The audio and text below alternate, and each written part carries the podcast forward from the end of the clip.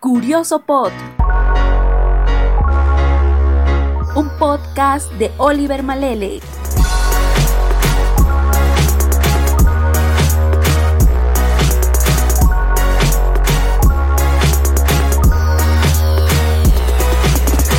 Prepárate, porque aquí iniciamos. Aquí iniciamos. Hola, hola, gente linda. Buenos días, buenas tardes o buenas noches. Gracias por tomarte el tiempo de escuchar una vez más este podcast. Luego de un descanso ya estamos nuevamente con un nuevo episodio y en esta oportunidad pues vamos a tocar un tema muy importante para ti porque no importa en qué área trabajas, siempre vas a llegar a utilizar un software y hoy estamos hablando del software libre. Este mes de abril se aproxima ya el Festival Latinoamericano de Instalación de Software Libre y como no, nosotros vamos a recolectar un poco de información acerca de en qué consiste este festival, qué es el software libre y en qué ciudades de nuestro país se está llevando a cabo este maravilloso evento. Así que quédate con nosotros porque el invitado que tenemos el día de hoy es alguien muy especial quien nos estará facilitando toda la información que necesitamos saber para participar de FliSol 2019. ¿Te imaginas la posibilidad de que un día tú compras un pastel que te llega a gustar mucho y entonces quieres obtener la receta y quieres saber cuáles son los ingredientes y componentes que trae este pastel para poder así elaborarlo en casa.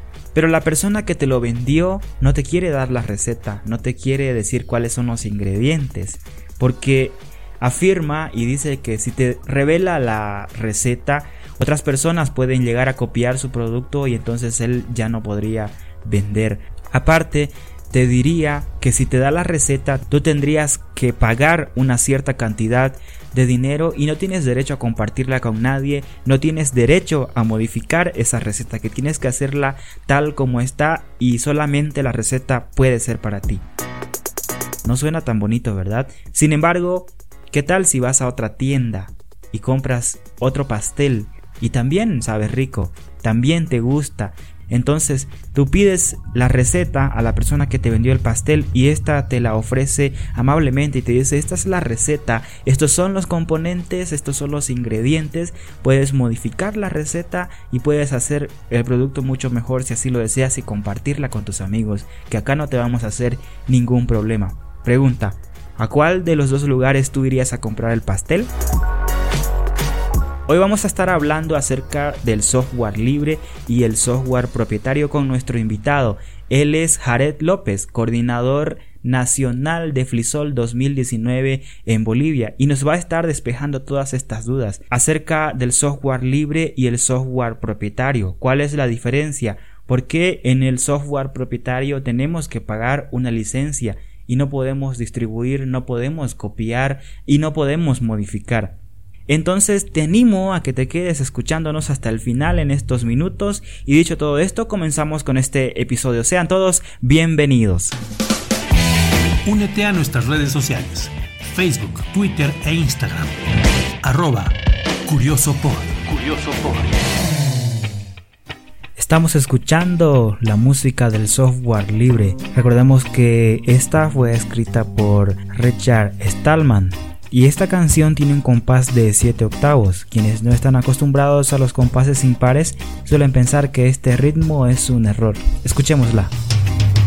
Únete y comparte el software en libertad. Hacker lucha para ser libre. Únete y comparte el software. Hay que luchar. Hacker vive para ser libre.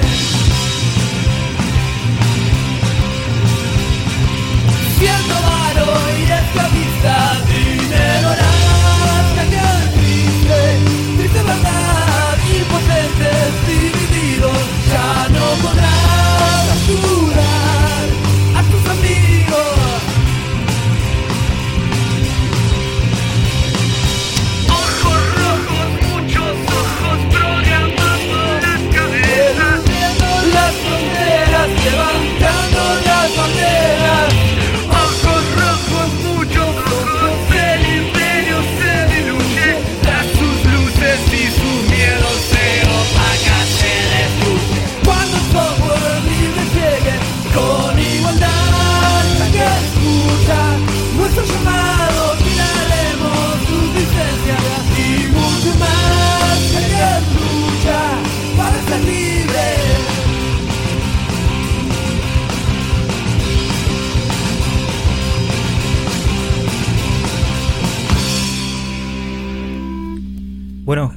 había anunciado antes, ya me encuentro con Jared en línea y pues vamos a estar haciéndole algunas preguntas acerca de lo que es el software libre y también de lo que significa FliSol 2019. Él es ingeniero de sistemas egresado de la Universidad NUR de Santa Cruz, Bolivia Actualmente es CEO de la empresa OpenIT y también coordinador nacional de Flisol 2019 acá en nuestro país. Jared, muchas gracias y bienvenido a este podcast. Bueno, muchísimas gracias por la invitación y aquí presto para responder cualquier duda y consulta que tengas. Muchísimas gracias a ti por tu tiempo y por aceptar tener esta entrevista.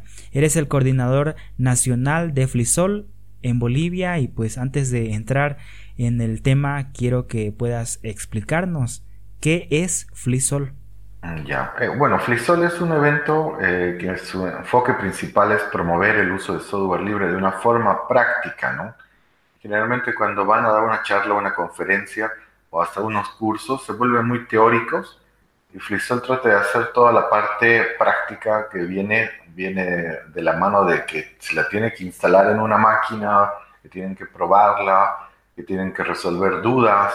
Entonces, todo ese conjunto de, de tareas que se puede decir se realizan en el FreeSol y es un evento que es de difusión totalmente libre, eh, gratuito, aunque la palabra gratuito y libre a veces se confunde, pero sí, es un evento totalmente libre donde todas las personas pueden ir, ser parte de este evento, participar, también pueden ser parte de los voluntarios que apoyan a a hacer todo, todos los trabajos que se realizan. Y bueno, la gente sí va y disfruta ¿no? de, un, de un día entero donde puede ir a compartir desde conocimientos hasta también degustar cosas, porque siempre se llevan bocaditos, se tiene, se tiene bastante souvenirs para que puedan comprar ¿no? y apoyar también al evento. Claro que sí, gracias por aclarar ese punto.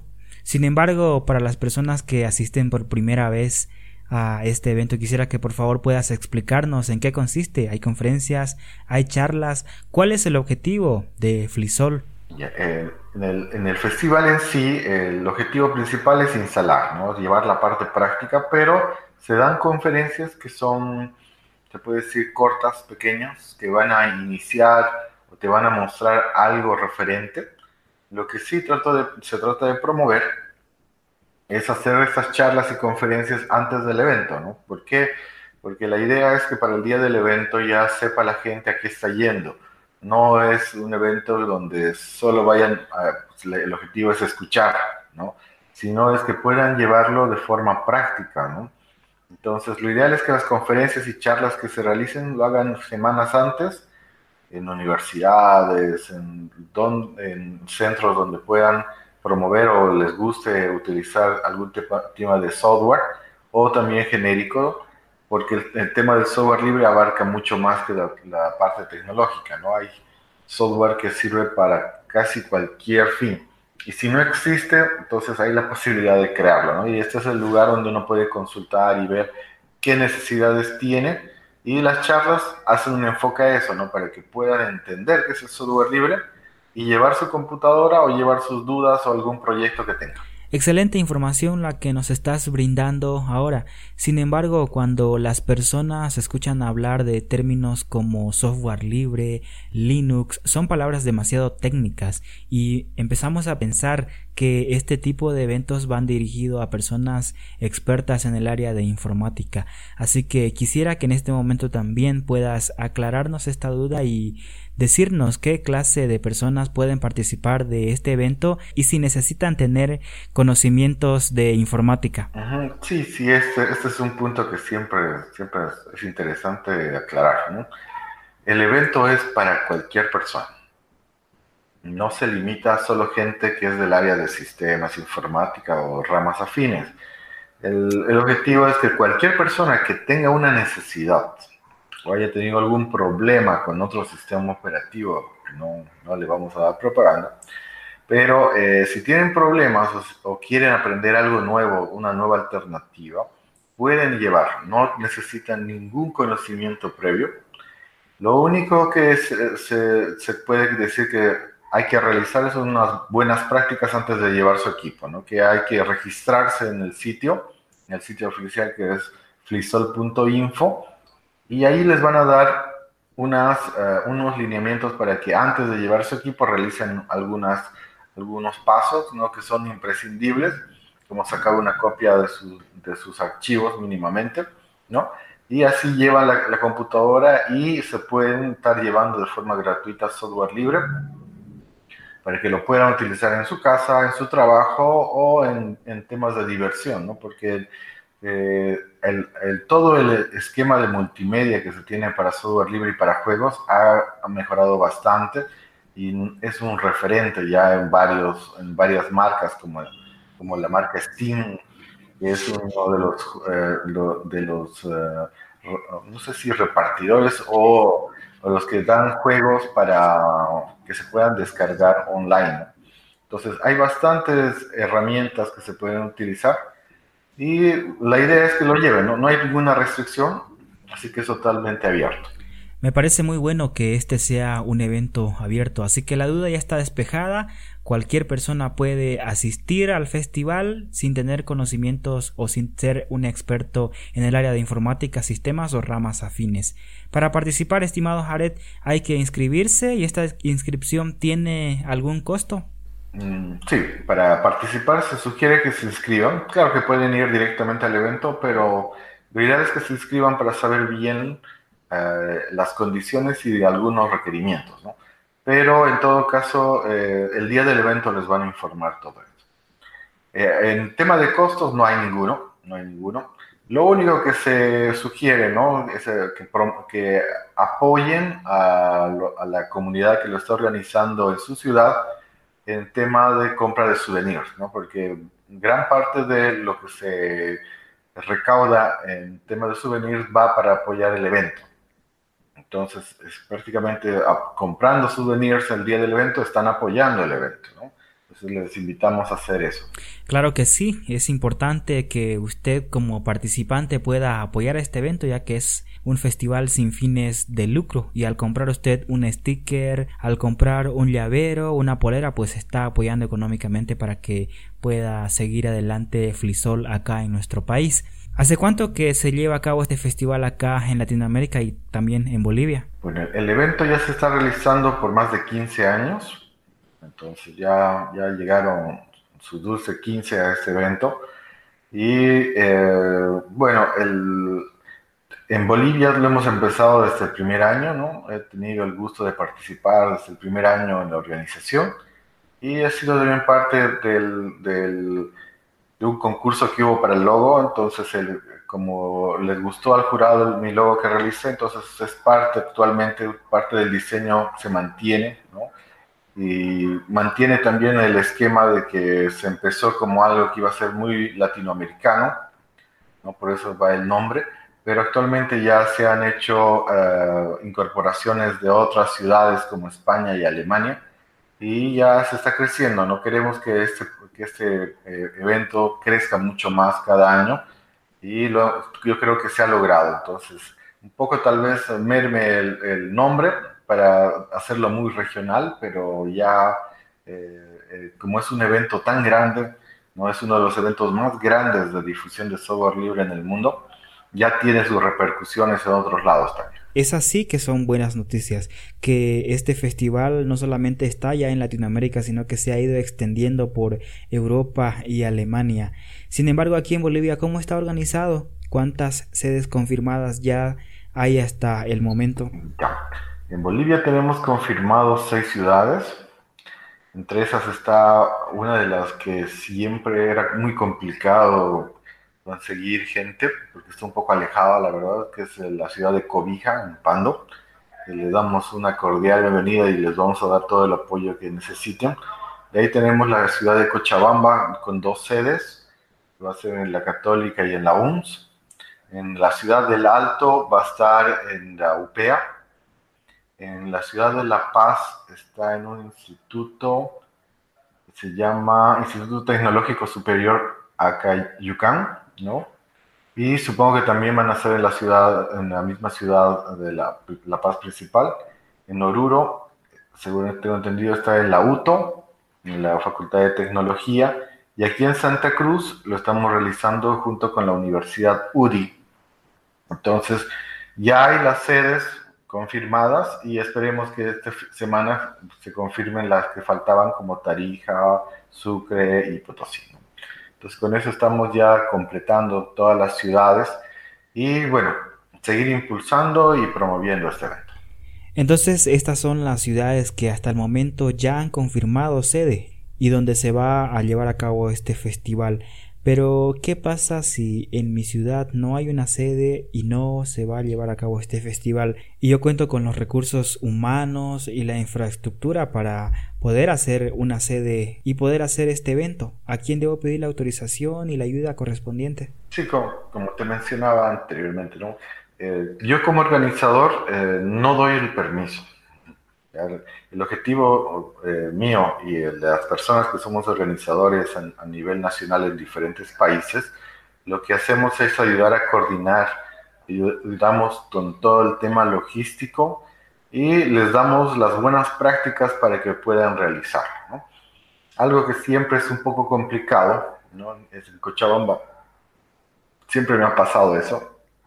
Es que lo tratan de hacer en varias sedes que están en una misma ciudad, ¿no? A veces eso sí lo complican a nivel, al nivel latinoamericano cuando nos reunimos.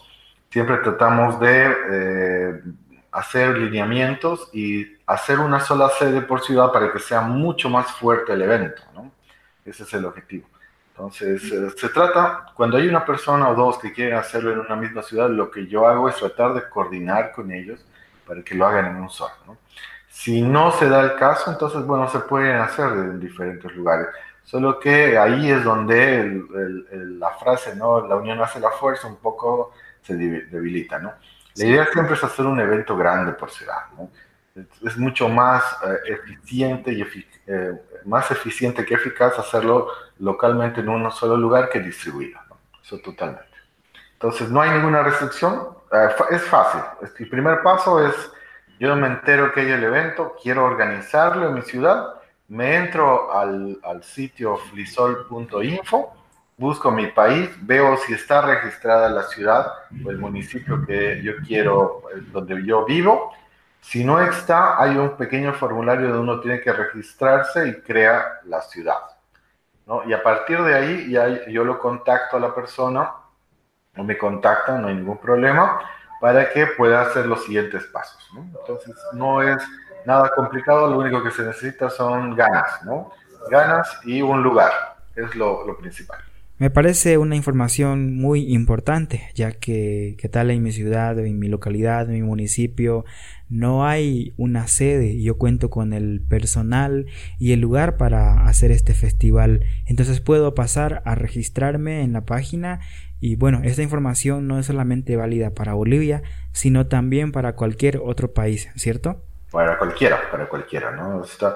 La única restricción que se tiene son dos semanas antes del evento, donde ya se bloquea, ¿no? Se bloquea el sitio ya tienen que hablar con el coordinador de su, de su país para que lo puedan habilitar una nueva página. Es lo único, ¿no? Desde ahí claro.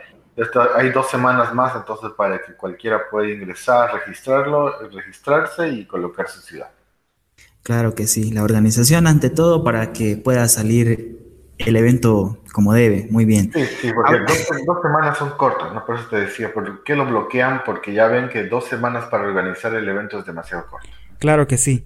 Avanzando un poco ya, quisiera que nos hables un poco acerca de ti, cuál ha sido tu recorrido en el software libre y cómo es que llegas a ser el coordinador nacional de este magnífico evento.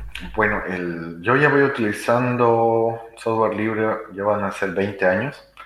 Entonces, el, yo empecé en la universidad, ¿no? Sí, por, uh, yo digo que he tenido mucha suerte en tener un docente que nos mostró que el sistema operativo y nos empujó, ¿no? En muchos casos falta, falta siempre alguien que dé el empujoncito y a mí me pasó en la universidad y desde entonces he empezado a utilizar todo el tema de Linux, al principio solo era Linux, creamos un grupo en Santa Cruz que se llamaba GLIS, Grupo Linux Santa Cruz, Y nos mantuvimos bastante tiempo haciendo este tipo de actividades. Antes, eh, antes del FliSol, lo que hacíamos no, no era frecuente ni, tenía una fecha, eran festivales de instalación de Linux, donde era bien técnico, ¿no? donde los, los, los, que les gustaban las computadoras iban nada más, y empresas también que querían ver qué novedades.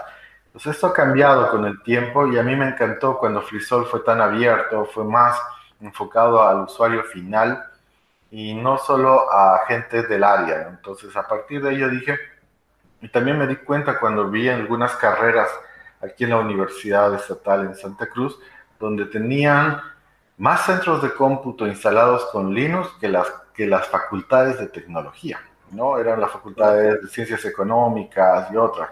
Entonces, el, el, uso que le estaban dando eh, era bien práctico, ¿no? Ellos decían, no entraba virus, entraban, hacían sus cosas, borraban sus flash, etcétera, pero ya lo utilizaban, ¿no? Entonces, era, era, era una forma de, de, de, utilizarlo, que habían tomado esas facultades, que en otras que son de tecnología ni lo toman en cuenta, ¿no? A veces yo decía, entonces, estamos apuntando mal, ¿no? No puede ser que nos enfoquemos solo al área de tecnología o la de sistemas y redes, si las demás facultades pueden utilizar este, este tipo de software y lo están haciendo. Entonces yo a partir de ahí dije, bueno, y tomé también, no todos los años, pero sí, eh, como esto es de voluntariado, ¿no? Y por la experiencia que ya tengo, mi, objetivo es, eh, es difundir mi experiencia, ¿no? Colocar ese granito de arena para que más gente lo pueda desarrollar este evento de forma mucho más práctica y no estar no empezando y, tropezando con los mismos problemas que se tienen o qué voy a hacer si empiezo a hacer este evento. Entonces, yo me coloqué la meta en apoyar todo el tiempo que pueda, ¿no? Eh, y lo, lo, seguiré haciendo mientras tenga el tiempo y, el, y, el, y el, espíritu de apoyo, ¿no? Entonces, esa ha sido mi, mi carrera por, por, esta, por esta idea. Aparte que soy eh, miembro también de la comunidad de software libre en Bolivia y nuestro objetivo como comunidad siempre ha sido el de difundir, ¿no? Y estos eventos son el claro ejemplo de la comunidad. Sin duda este es un trabajo que vale la pena. Todo tu recorrido que has tenido en todo este tiempo ha valido la pena porque ahora ya estás de coordinador nacional de Flisol acá en Bolivia. ¿Actualmente estás utilizando alguna distribución Linux instalada en tu equipo? ¿Cuál es tu entorno favorito de escritorio? Ah, bueno, yo utilizo Ubuntu, ya voy casi más de 10 años con Ubuntu, aunque he empezado con una de las distribuciones más antiguas y más comerciales como Red Hat, SUSE, Mandrivia, pero eh, con el tiempo me, me, más me encantó Ubuntu por el tema de su filosofía. La filosofía de Ubuntu es más práctica respecto a cómo utilizarlo y el tema del soporte también. Entonces, es una, es una, eh, una comunidad bastante amplia, es muy amigable, ¿no? Desde el entorno, la gente que lo utiliza y se ha convertido en un estándar ya en el uso, en el primer, en el primer Linux que uno utiliza.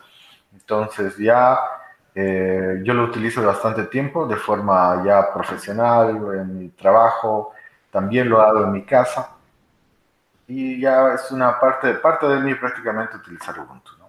Y lo recomiendo, siempre que trato de hacer algo con las instalaciones recomiendo usar, aunque no, nunca, nunca, nunca es bueno parcializarse con alguna cosa, pero en este caso sí, ¿no? Tengo mis motivos y lo.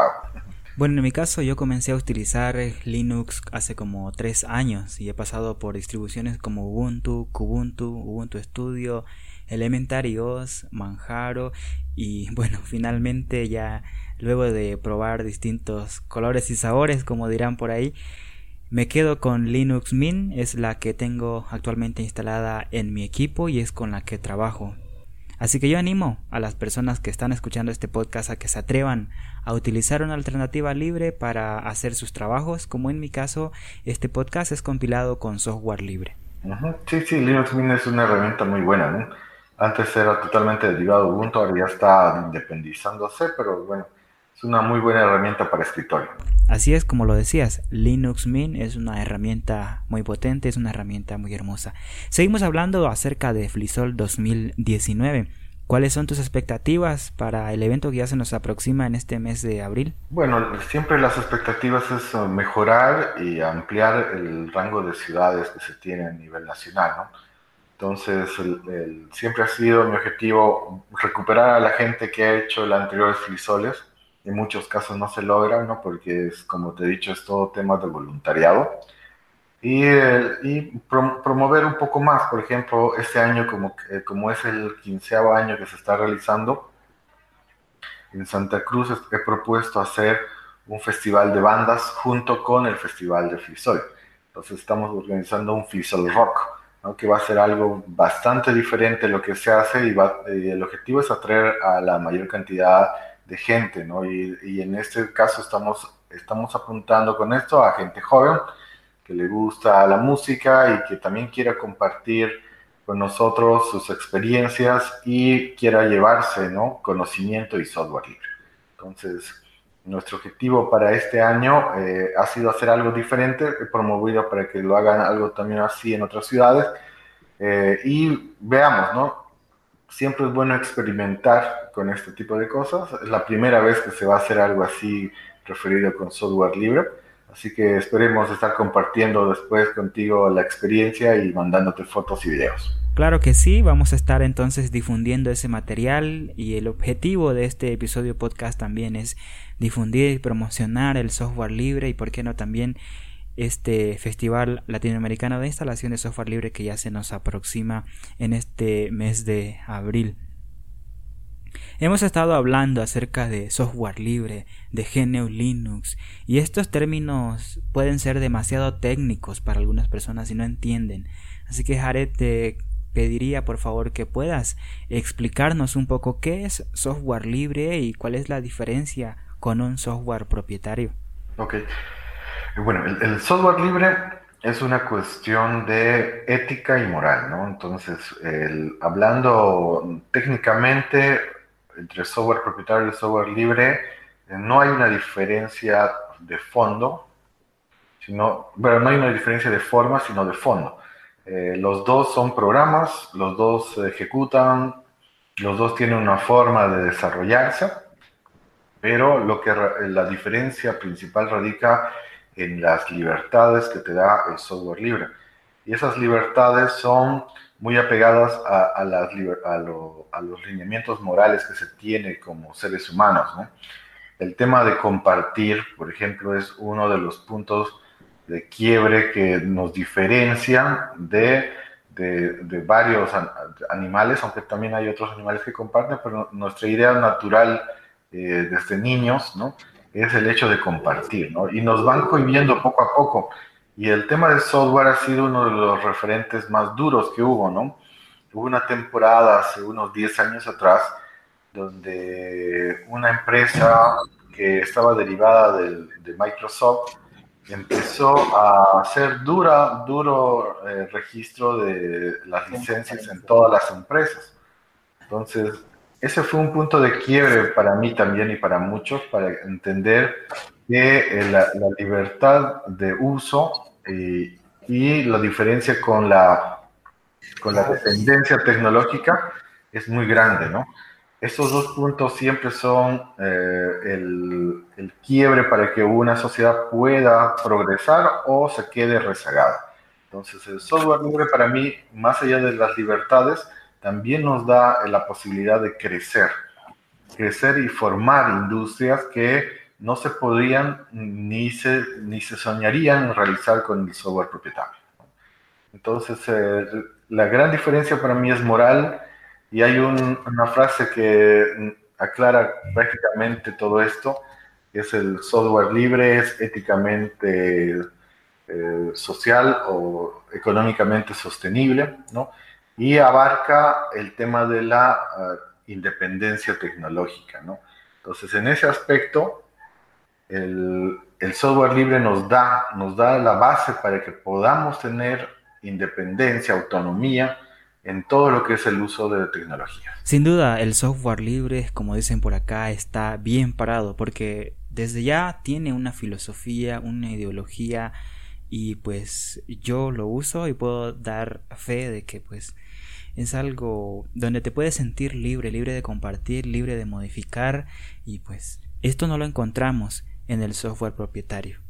Sí, sí, la, la- en, en la parte académica, por ejemplo, es un punto bastante fuerte lo que uno gana con el software libre. ¿Por qué? Porque va desde la parte ética y moral de un estudiante, ¿no? De, de- de tener y utilizar herramientas que lo puedan re- re- utilizar donde ellos necesiten. Eh, en la parte académica también nos da la base para que podamos profundizar los conocimientos y no limitarse también en el uso, ¿no? Y lo que siempre decía, ¿no? Y por eso también me he hecho, me he hecho odiar muchas universidades, es que las universidades, cuando me dicen que debía haber neutralidad tecnológica, que es un término acuñado por la Microsoft y toda la línea de empresas de ese rubro, hablan donde no debería inclinarse en el uso de una tecnología para que un estudiante lo aprenda. Y eso es tan cierto como decir que a un niño, ¿no? Le van a dar a escoger entre dulces y verduras, ¿no? Y que el niño apre- y es- escoja lo que, lo que él vea conveniente. Es así de, de la relación que se puede llegar a tener, ¿no? Entonces, no es nada apropiado dejar a un estudiante que pueda escoger qué tecnología debería utilizar, ¿no? La universidad y los docentes deberían ser la guía para que sepa cuál es la mejor para que él pueda desarrollarse y aprender mucho más. ¿no? Entonces, este es un punto que siempre lo trato de difundir, ahora con más tacto, antes era un poco talibán, y yo sé que a veces choca, ¿no? Que algunas verdades se les digan de frente en, en nuestro sistema educativo, pero eh, ya, ya es más que verdades, son pues cosas que no se pueden tapar, ¿no? El, la- el sol no se puede tapar con un dedo. Sí, sí, siempre hay personas así como tú que dicen las cosas de frente y yo te felicito por ello. Ahora, Jared, quisiera que nos puedas explicar qué es GNU Linux. ¿Son dos palabras con significados diferentes? ¿Son cosas diferentes? Porque cuando hablamos de un sistema operativo Linux, su nombre real debería ser GNU Linux, ¿cierto? Mm, Sí, sí, sí. El, el término GNU Linux abarca todo lo que es un sistema operativo Linux. Actualmente solo la palabra, ¿no? La palabra Linux así eh, ya se entiende como tal, ¿no? Linux es un sistema operativo, les dicen, pero la palabra correcta y la forma de utilizarlo eh, es con la palabra GNU. ¿Por qué? Porque la- en, en el desarrollo de Linux eh, partió de dos partes, ¿no? Uno es el, el Linux, que es el corazón, el kernel de un sistema operativo, que es muy importante. Y, y la otra parte son las aplicaciones que corren, ¿no? Desde tu navegador, tu entorno de, escritorio, las aplicaciones y todo lo demás. Todas esas aplicaciones eh, eran, era- estaban, y eran parte de un proyecto que se llamaba GNU. Eh, las siglas dicen Get Not Unix, ¿no? Esto no es Unix, porque era una forma de hacer entender a la gente en ese tiempo. Antes eh, Unix era muy tapado, ahora ya, hay Unix más libres, pero antes eh, los Unix eran bien tapados y eran demasiado caros. Entonces, este proyecto GNU trató de hacer un par de aplicaciones que sean iguales o mejores de los que había en ese tiempo con Unix, pero le, le faltaba era un kernel. Y como era tan complicado hacer ese kernel, hasta que eh, Linux Torvald lo pudo desarrollar y lo liberó y todo lo demás, que pueden, pueden ver un documental que se llama Código Linux, es muy interesante, donde puedan poder ver todo el desarrollo que ha tenido el, el kernel de Linux.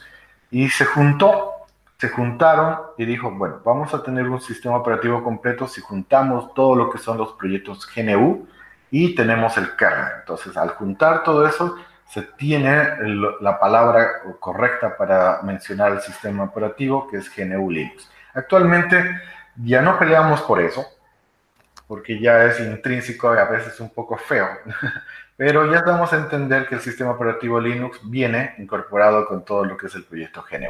Sí, de hecho cuando yo comencé a utilizar Linux yo decía, yo uso Linux y me corregían las personas entendidas en el tema y me decían, no es que se llama GNU Linux, no puedes separar estos conceptos, no puedes separar el corazón del cerebro. Sí, choca, choca a veces, pero es parte ¿no? del, del, querer aprender y el poder as- enseñar también. Hablamos de herramientas libres. Hace un momento yo te comentaba que este podcast es compilado con software libre. Y normalmente cuando se habla de Linux, de software, la gente ya piensa que eso es para gente entendida en, la en el campo de la informática. Sin embargo, aclaramos y decimos que el sistema operativo Linux lo puede utilizar cualquier persona. Y en esta parte justamente viene la pregunta que te quiero hacer. ¿Existen alternativas libres para profesionales que trabajan en el área de multimedia como ediciones de video, diseño gráfico y fotografía? Sí, sí, sí.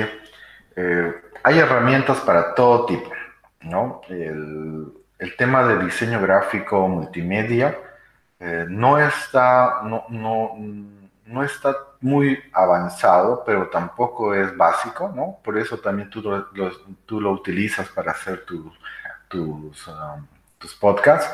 Entonces, hay herramientas que tienen un buen nivel y lo ideal, como siempre lo digo, es que si una herramienta quieres que mejore, tienes que hacer dos cosas. Una es promover el uso de esa herramienta, que más gente lo utilice y genere mucha más necesidad de esta herramienta. Y la dos se acompaña a la primera, porque si entre más gente se utiliza, va a haber más desarrolladores que quieran utilizarlo o que quieran mejorarlo. Entonces, esto, este ciclo, este ciclo virtuoso que le llamamos, que es la pequeña bola de nieve donde todos los proyectos de software libre que son utilizados van y van creciendo en funcionalidad, en eficiencia y todo lo demás. ¿no? Entonces, hay herramientas muy interesantes y hay otras que también lo utilizan de modo muy profesional, ¿no? Hay, yo conozco gente en Argentina que vive prácticamente utilizando Blender, ¿no? Que hacen publicidad, hacen diseño y también hacen películas, ¿no? Entonces hay mucho, muchas herramientas que se pueden utilizar que son mucho más eh, eficientes que algunas que son de pago, ¿no? Así también eh, algunas personas siempre dicen que les gusta más la eficiencia y que lo, lo, lo, aparatoso que puedan tener otras, otro tipo de herramientas. ¿no? Entonces existe y en el evento pueden ir a consultar, ¿no? Y pueden buscar también alternativa a tal cosa y les va a salir. O alternativa open source o alternativa software libre a tal aplicación. Y les van a, les van a salir bastante información sobre eso. Y ahora que mencionas lo del evento, recuerdo que la primera vez que iba a asistir a un Flisol decía, sí, yo quiero asistir, pero no quiero llevar mi equipo porque no quiero que me instalen. ¿Será que puedo asistir? Y esa parte quisiera que puedas aclararlo en este momento. Si hay una persona quizás que nos está escuchando, quiere participar de Flisol 2019 en su ciudad, pero no quiere que le instalen todavía en su equipo, solo quiere ir a escuchar, ¿puede asistir esta persona o no? Pueden, pueden, ¿no? Yo les sugiero que los que estén con alguna duda vayan y busquen los eventos que son de pre-Flisol. ¿no? Vayan a las conferencias donde les van a mostrar qué es Linux, qué hacer con, después de Linux, o les van a dar eh, ideas de qué se puede desarrollar con software libre. Entonces, eh, ese es el objetivo de los eventos pre-Flisol. ¿no? En el evento de Flisol, el objetivo es que la gente vaya y lo vea de forma práctica, ¿no? Entonces, eh, se puede ir, pueden ir sin su computadora, pueden ir, ¿no? Pero no estarían sacándole el provecho al evento. El evento como tal, su objetivo es que la gente vaya y se lleve software libre. Entonces, no está de más ir nada más a ver, está bien de ser curioso, pero la, la parte curiosa, váyanse a buscar los eventos de Prefisol, ¿no? Que va a haber. Siempre hay eventos de Prefisol en todas las ciudades que hacen charlas, hasta talleres. En mi caso, aquí en Santa Cruz estamos haciendo hasta un curso, ¿no? Donde todos los que querían aprender Linux de lo básico, lo, están, lo estamos desarrollando, ¿no? Entonces, existe estas alternativas para que puedan ir a curiosear, pero el día del evento traten de llevar su computadora, ¿no? No tengan miedo. Al, cambio, ¿no? La, las nuevas generaciones son las que más más de- deberían estar agarrándose de la mano con el software libre porque va a ser el futuro prácticamente, y lo es. ¿no? Y el- como, como estaba comentando el curso que empezó ayer, les dije, ¿no? Eh, actualmente Internet funciona gracias a, eh, a todo lo que los a todo lo que es el software libre, porque la mayoría de los servidores en Internet utilizan GNU Linux, ¿no? Entonces ya están utilizando intrínsecamente cuando entran a un navegador, cuando utilizan alguna herramienta. Lo único que les falta es formalizar su idea y tomar eh, muy en cuenta que el software libre les va a traer muchos más beneficios para que puedan seguir desarrollando sus actividades. Perfecto, esa era una duda que era necesario aclarar por si alguna persona le nace, pues quiere ir a curiosear solamente al festival. Bueno, ahora quiero preguntarte también si existe algún evento post Flisol donde la gente puede acudir con su equipo si está teniendo problemas con el software que se les fue instalado durante el festival. Sí, sí, esa es la parte, es la parte débil, tengo que aceptar, ¿no? Eh, eh, siempre ha sido una parte débil del, del evento el, el- el hacer la continuación y el seguimiento a todas las computadoras que han sido instaladas, ¿no? Y esto se debe también por el tema de tiempo, ¿no? Porque a veces se dedica tanto tiempo al evento que después tratan de tomar sus vacaciones todos los voluntarios y no los culpo, y también a retomar su vida normal, ¿no? Porque aunque es un día el evento, el desarrollo y la difusión y todo lo que se hace para que se pueda desarrollar esto son por lo menos uno a dos meses, ¿no? Y ahorita estamos exactamente a un mes del evento y se va, se va a profundizar mucho más la difusión, ir a visitar universidades, ir a hablar con empresas para que puedan hacer la difusión de sus, en, sus, en su...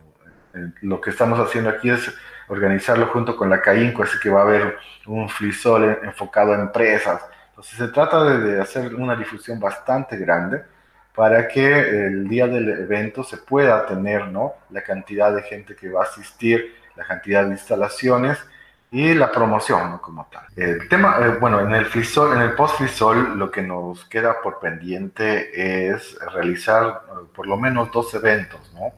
Un evento para que se puedan juntar a toda la gente que se instaló en el día de- del evento de frisol y otro es hacer un pequeño curso para que la gente que se esté llevando esta herramienta lo pueda desarrollar y pueda utilizarlo de forma normal. Entonces, para eso voy a, voy a coordinar con todas las personas que estamos organizando a nivel nacional para que podamos crear grupos, ¿no? Yo creo que vamos a utilizar WhatsApp, ¿no? Yo creo que sí, aunque nos gusta utilizar en el tema de software libre Telegram, que es una herramienta muy parecida a WhatsApp, Sí. pero mucho mejor, mucho mejor. Entonces, pero vamos, a- vamos a tratar de hacer un grupo, ya sea en WhatsApp o en Telegram, con toda la gente que, que vaya a instalarse para que, uno, ahí por ese grupo puedan hacer consultas, se les pueda resolver dudas y también se les pueda invitar más adelante a que puedan ir a un día para que podamos resolver físicamente sus problemas o hacer un curso y lo podamos difundir. Entonces, eso nos queda pendiente, siempre ha sido el punto flaco y este año lo queremos ya formalizar. Sí, sí, sería genial. Yo también... Sí, sí, sería genial. Yo también utilizo Telegram y puedo decir que es una herramienta que está por encima de WhatsApp. Bueno, Jared, para ir terminando esta entrevista, ¿dónde podemos encontrar información de primera mano y buscar si en nuestra ciudad tenemos una sede y acudir al Festival de Instalación de Software Libre? Ok. Sí, los vuelvo a invitar. Eh, tienen que ingresar al sitio flisol.info y de ahí buscar el enlace que está de Bolivia y, y buscar la ciudad donde, donde ustedes viven, ¿no? Ahí van a encontrar toda la información que necesitan para participar.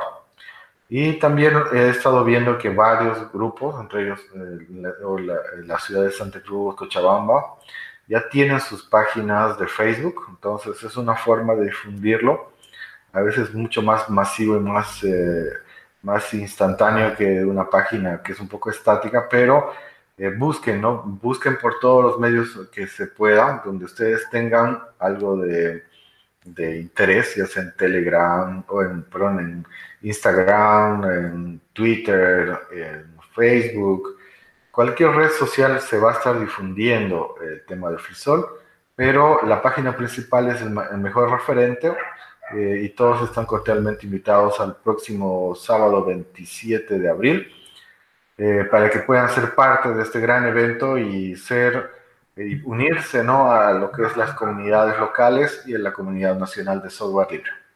Muchas gracias Jared por toda la información que nos has compartido en esta ocasión y nos estaremos volviendo a encontrar, claro que sí, después de el evento para evaluar qué tal nos fue en Flisol 2019. Exacto. Sí, muchísimas gracias por tu tiempo y por el espacio y, eh, y a seguir difundiendo lo que nos gusta, ¿no? Y en este caso para mí es el software libre. Claro que sí, estimado Jared, y con esto ya cerramos la sección de la entrevista del día de hoy.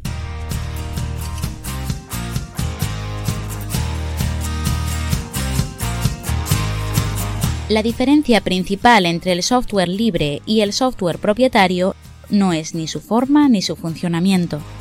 La diferencia principal estriba en la mentalidad que hay detrás del software.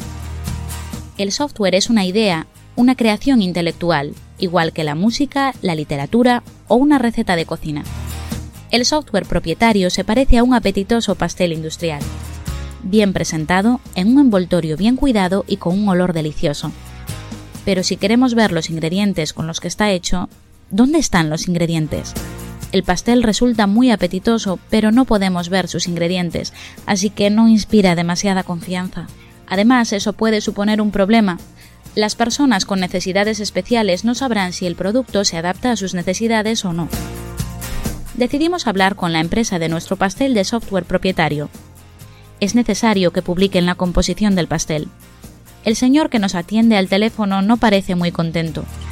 Dice que no puede poner los ingredientes del pastel en el envoltorio porque otras empresas podrían imitar sus pasteles.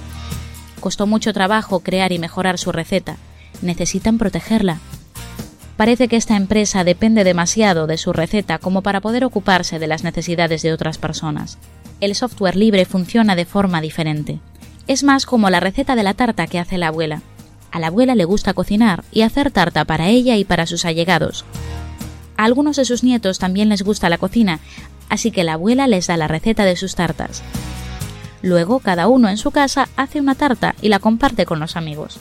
Pero las tartas ya no son iguales. Cada uno modificó un poco la receta para adaptarla a sus necesidades. El siguiente día que se juntan en casa de la abuela, cada uno tiene una nueva receta que compartir. Incluso uno de los nietos, que tiene una panadería, decidió usar una de las recetas para hacer tartas en su negocio. El próximo día que se junten, él también tendrá una nueva receta que compartir. El software libre es cooperación. El software libre es compartir.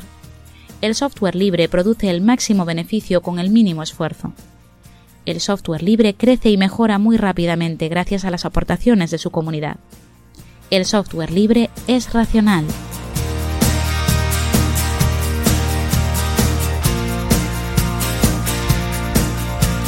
Y así de esta manera es como estamos llegando ya al final de este episodio podcast. Yo soy Oliver Malele, arroba curiosopod en Twitter y puedes también seguirnos en Instagram y en Facebook como arroba curiosopod. Todos están invitados a participar de Flisol 2019 este 27 de abril en su ciudad.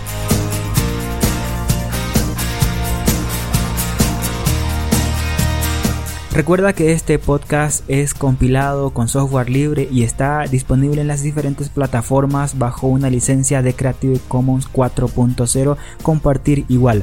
La música utilizada en este episodio podcast es producida por Jason Shaw y también la puedes encontrar en www.audionautics.com. Es así de esta manera que llegamos al final de este episodio podcast y yo me voy despidiendo de ustedes deseándoles que pasen un buen día, buena tarde, buena noche. Nos encontramos en una próxima entrega de Curioso Pod.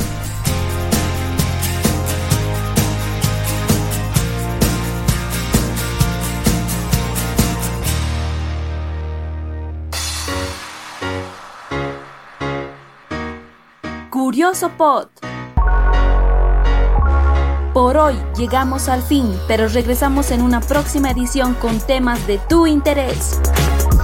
Curioso Pod, Curioso Pod.